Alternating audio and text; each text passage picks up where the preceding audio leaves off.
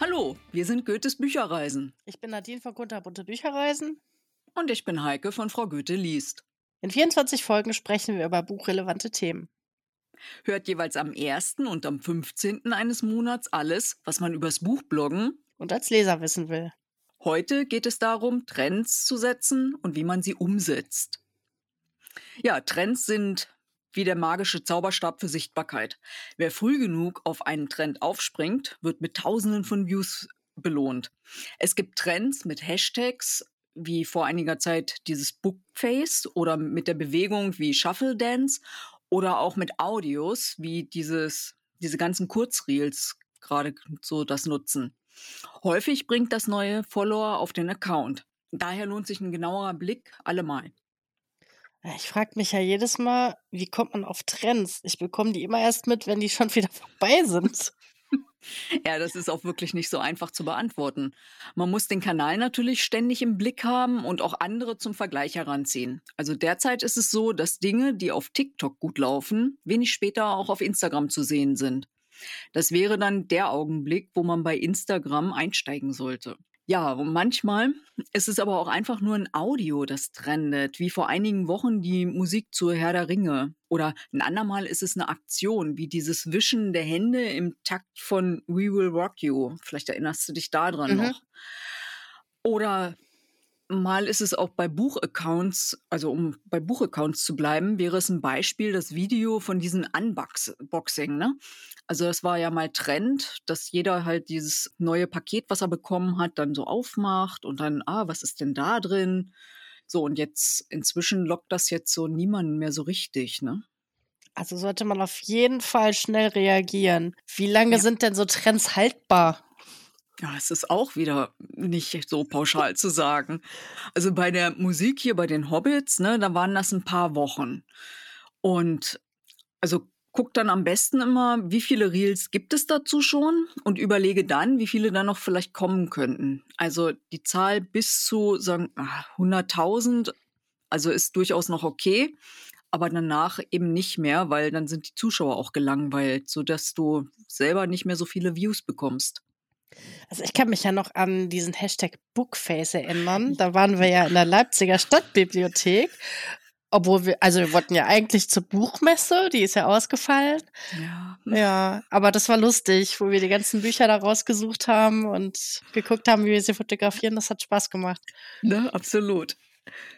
Ähm, nutzt du denn nur Buchtrends oder auch andere, zum Beispiel ja, mit Scott irgendwas? Und warum machst du das?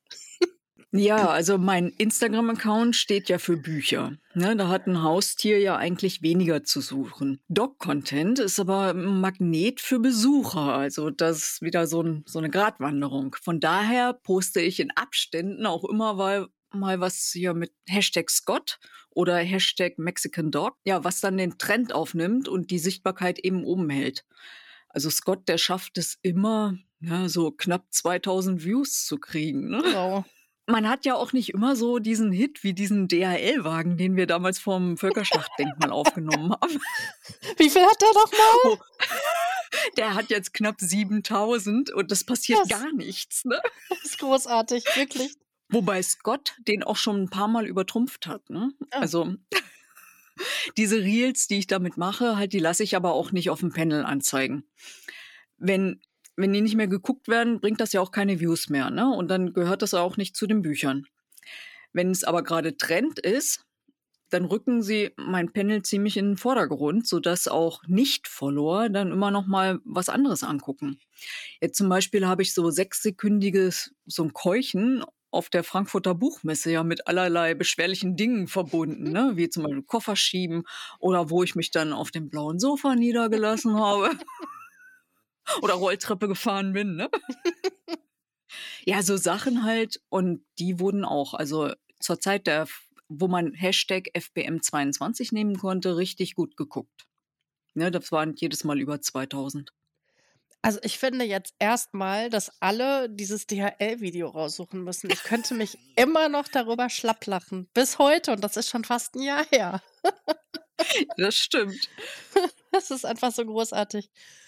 Aber ähm, bringen dir denn diese gut laufenden Reels auch immer neue Follower? Ich habe das ja bei Reels, die so richtig durch die Decke gegangen sind, nie gehabt, dass da neue Follower kamen. Die haben sich das zwar alle wie blöd angeguckt, aber da kam keiner dazu. Ja, das ist jetzt diese Gratwanderung, was ich vorhin gesagt habe. Ne? Also wenn du einen Follower erreichst, also einen Nicht-Follower, der dann aber auch an deinem eigentlichen Thema interessiert ist, dann kann das schon sein, dass er dir dann auch folgt. Und ähm, ich habe allerdings auch welche, die finden halt nur Scott gut ne, und interessieren sich überhaupt nicht für Bücher und die folgen mir dann auch nicht sehr lange. Naja, das Interesse, das, wenn das mehr auf Hunde liegt, will ich damit sagen, halt so, dann, dann sind sie weniger an Büchern interessiert und umgedreht eben. Und ähm, eine andere Möglichkeit, um Follower zu gewinnen, ist ja auch das Remixen. Das hast du bestimmt auch schon mal gesehen. Mhm. Dann nimmst du einfach ein Reel von jemand anderen und versuchst das dann vielleicht nachzustellen oder baust damit eine, eine Geschichte. Ja. Also auf der rechten Seite ist dann das Original und links ist dann die Kopie. Oft siehst du das, wenn Leute tanzen. Also, ne, dieses Beispiel. Ja. Ja, bisher habe ich aber für Bücher eben noch nicht die zündende Idee gehabt. Ähm, ob ein Reel was bringt, ist also immer ganz gut sichtbar in den Insights und da war es bei mir halt, habe ich noch nichts entdecken können. Kontrollierst du eigentlich auch die Zahlen der Statistik oder überlegst dann, welches Posting du wiederholen könntest? Na, ehrlich gesagt habe ich gar nicht so viel Zeit dafür. Ich bin schon am Limit mit Arbeiten, Lesen, ist ja mein Hobby. ähm, rezensieren und Podcasten. Ich gucke schon, was gut angekommen ist, aber so einen richtigen Trend kann ich meist irgendwie gar nicht finden. Ich weiß nicht, ob das daran liegt, dass ich halt alles lese. Ich meine, du bist ja spezialisiert, ich nicht. Ähm, was ich aber schon festgestellt habe, wenn ich irgendwas mal eben auf die Schnelle mache, weil ich gar nicht so viel Zeit habe, dann sind das meist die Sachen, die total beliebt sind. Das verstehe ich auch nicht so richtig. Fokussierst du dich denn nur auf eine Plattform? Nee, überhaupt nicht. Also eine Plattform deckt bei mir auch nicht die gesamte Zielgruppe ab. Ne? Momentan habe ich Instagram und TikTok, die ich mit neuen Sachen bespiele. Und die beiden bieten ja die Möglichkeit, Kurzvideos halt zu posten. Und das ist ja momentan halt aktuell, ne? Ähm, damit der statische Blog, ja, der wird damit so ergänzt. Das heißt also, ich biete dann auch noch einen Mehrwert. Und ich glaube, das ist dann auch das Geheimnis, weswegen die beiden Kanäle ganz gut sind. Äh, Facebook lasse ich nur durch WordPress aktualisieren und kümmere mich dann nur noch um die Kommentare. Wenn da jemand äh, also was runterschreibt, halt so, dann wird mir das auch sofort angezeigt und dann reagiere ich auch sofort. Und ähm, eigentlich poste ich dort nur Veranstaltungen händisch. Also wenn ich jetzt irgendwie, ja, wie letztens dieses Polizeimuseum. Ja. Oder eben halt, wenn ich jetzt online irgendwie wie diesen Subabbau, dann mache ich manchmal halt eine Veranstaltung immer noch auf Facebook und die habe ich dann tatsächlich von Hand eingestellt. Und meistens ist es ja so, dass man Veranstaltungen auch erst im Nachhinein auf dem Blog verarbeitet. Ja, also stimmt. das Ankündigen, das übernimmt das dann eben. Ne? Ja, was ich aber unbedingt empfehlen kann, ist, dass sich wirklich jeder mit seinem Blognamen unbedingt sofort auf jedem Kanal seinen Namen reserviert. Ne? Es ist ja egal, ob du den Kanal dann hinterher nutzt oder ob der dann still liegt, aber dieser Name ist vielleicht für jemand anderen auch attraktiv und dann kannst du ihn später nicht mehr nehmen. Naja, und dann ähm, ja, wenn er dann nicht mehr verfügbar ist, dann musst du dich irgendwie, obwohl das dein Blog ist, schon seit Jahren, musst du dann plötzlich für den Kanal einen anderen Namen nehmen. Das ist auch doof, weil dann finden die, die dich dir sonst folgen, ja immer nur den anderen. Ja. Ne? Und das willst du ja eigentlich nicht.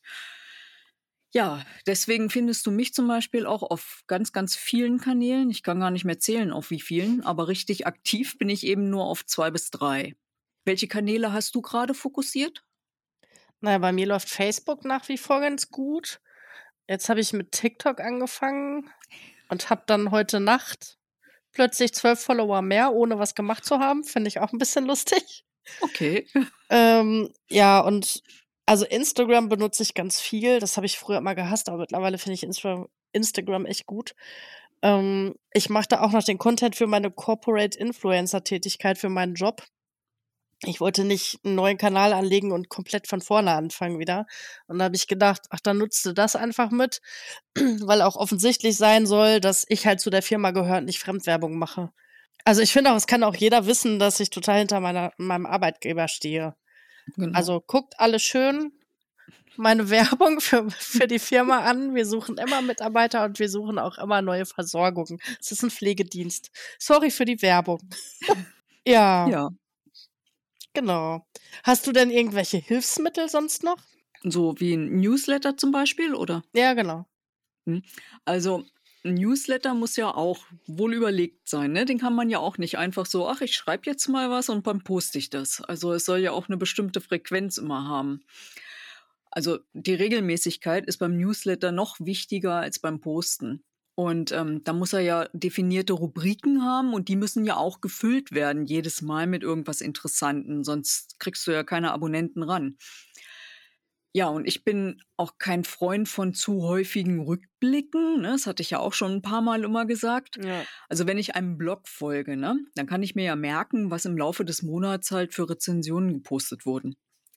Und wenn der Blogger mir dann alle vier Wochen nochmal die veröffentlichten Rezensionen präsentiert, ohne dass da irgendwie ein Mehrwert dazugekommen ist, weiß ich, dass er eine Rangfolge festlegt oder weiß ich, dann sagt halt, und inzwischen ist da noch Teil 2 rausgekommen oder irgendwie sowas, was mir einen Mehrwert vermittelt, dann öffne ich die auch teilweise gar nicht mehr, ne? Mhm. Und im schlimmsten Fall melde ich mich auch tatsächlich wieder ab, weil das macht einfach nur Postfach voll, ne? Von daher muss ein es heißt ja auch Newsletter, also wirklich Neuigkeiten bieten. Und beim Buchblog gäbe es zwar immer wieder Neuigkeiten, aber irgendwie auch nicht solche Highlights, dass ich davon ständig was Neues zu schreiben könnte. Also, was nicht schon in der Rezension stehen würde, ne? Oder wie ist das bei dir? Würde dir ein Newsletter mehr Leser auf den Blog bringen? Ja, das versuche ich gerade rauszufinden. Ich spiele schon länger mit dem Gedanken, Newsletter zu machen. Ich habe ja bei dem, wie du ja auch, beim Jahresrückblock von Judith von Sympatex da mitgemacht. Und ich fand es total gut, dass sie so private Sachen und, naja, bei ihr ist es ja geschäftlich mischt. Deswegen habe ich überlegt, dass ich so einen ähnlichen Newsletter mache. Ähm, also ich werde natürlich nichts Intimes, Privates daraus geben. Das wäre total falsch. Aber was mich bewegt hat zum Beispiel oder was ich aktuell lese, welche Rätsel man im nächsten Monat erwarten kann, und ja, mal gucken, wie das so läuft. Ja, genau. Also einen aktuellen Trend, der übrigens jedes Jahr erneut einzuplanen ist, haben wir auch noch gar nicht besprochen. Seit Januar haben wir ja zum Beispiel 12 für 23 als Hashtag. Ne? Übersetzt heißt das ja zwölf Bücher im Jahr 2023 und damit posten wir unseren Subabbau, den wir ja jetzt auch schon jeden zweiten Montag im Monat, ne, treffen wir uns auf mhm. Zoom zum Silent Reading, so dass man wirklich ein bisschen auch vorankommen kann. Das fördert die Gemeinschaft und hilft am Jahresende eben seinen großen Stapel in einen kleinen zu verwandeln, hoffentlich. Hm. Außerdem hat man damit zwölf Monate Content, den man immer wieder anders präsentieren kann. Ne? Muss man auch mal dran denken. Also ich muss mich ranhalten. Ich habe zum Zeitpunkt, wo wir aufnehmen heute, noch gar kein Subabbaubuch gelesen. Deswegen ist oh. ganz gut, dass du mich jetzt gerade erinnert hast. Andere oh. haben, glaube ich, schon vier vom Stapel runter. Ja, das sind ja auch die, die viel Zeit haben. Ja, wie auch immer, oder dünne Bücher draufgelegt haben. Ja, ich habe diesmal auch darauf geachtet, dass ich nicht wieder die 800 Seiten Schinken habe. Schuldig. Ja. ja, wir sind schon wieder am Ende angekommen, glaube ich. Ja, die Zeit verfliegt irgendwie. Vielen Dank euch fürs Zuhören. Das nächste Mal hört ihr uns am 1. Juli. Und dann geht es um Lesungen und Veranstaltungen. Bis dann, macht's gut und eine schöne Zeit. Tschüss. Tschüss.